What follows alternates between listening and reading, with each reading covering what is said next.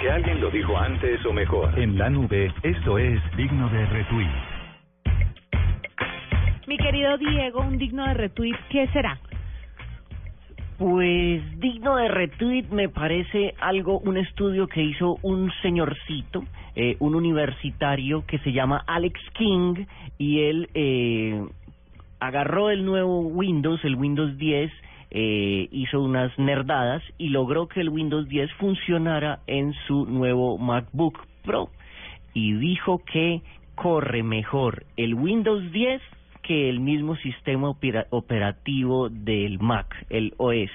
Dice que corre más rápido, que es eh, más eh, eh, eh, smooth, ¿cómo se diría smooth? Que es más como eh, las transiciones son más suavecitas, sí. eh, que renderea a 60 frames por segundo, eh, tiene que usted tener muchísimas cosas abiertas como para que medio se le quede.